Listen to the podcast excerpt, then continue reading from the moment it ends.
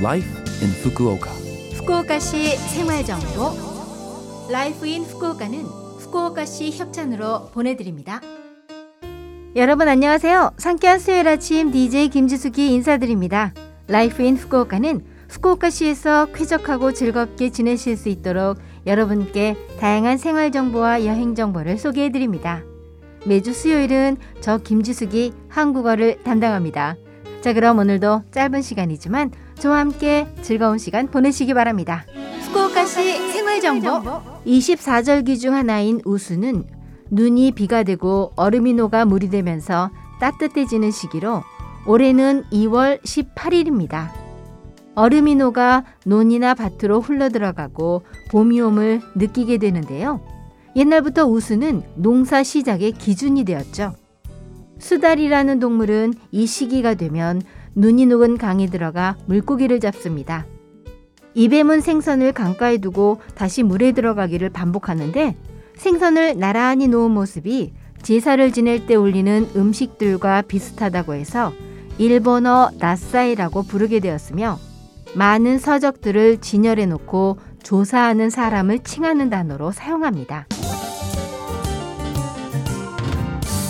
후쿠오카시 생활 정보.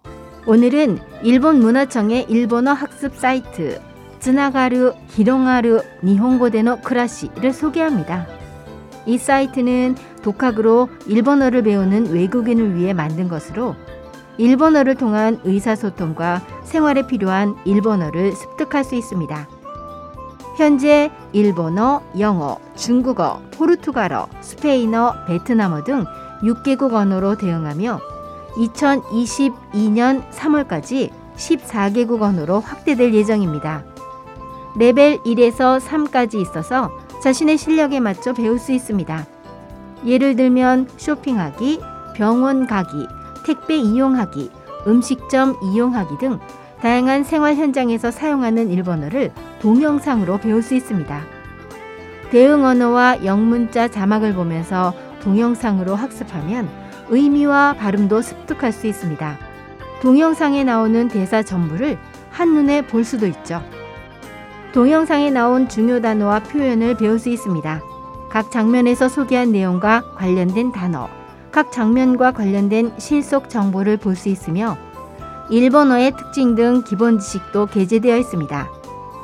근처에 일본어 교실이 없는 분도 가벼운 마음으로 배울 수 있는 편리한 사이트입니다. 즈나가루 히롱하루 니혼고데노 그라시로 검색해서 관심이 있는 분야부터 일본어를 시작해 보세요.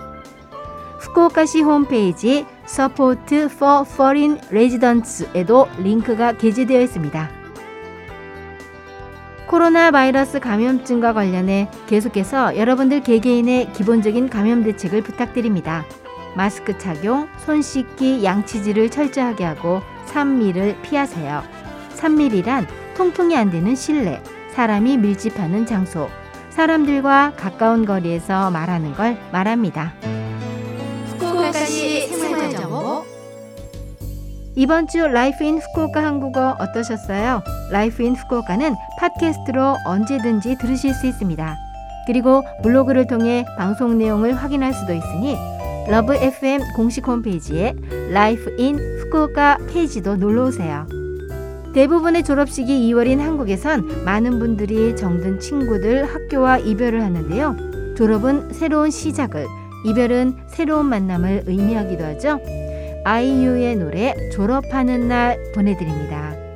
자 그럼 청취자 여러분 즐거운 하루 되시고요. 저 김지숙은 다음 주 수요일 아침에 뵐게요. 안녕.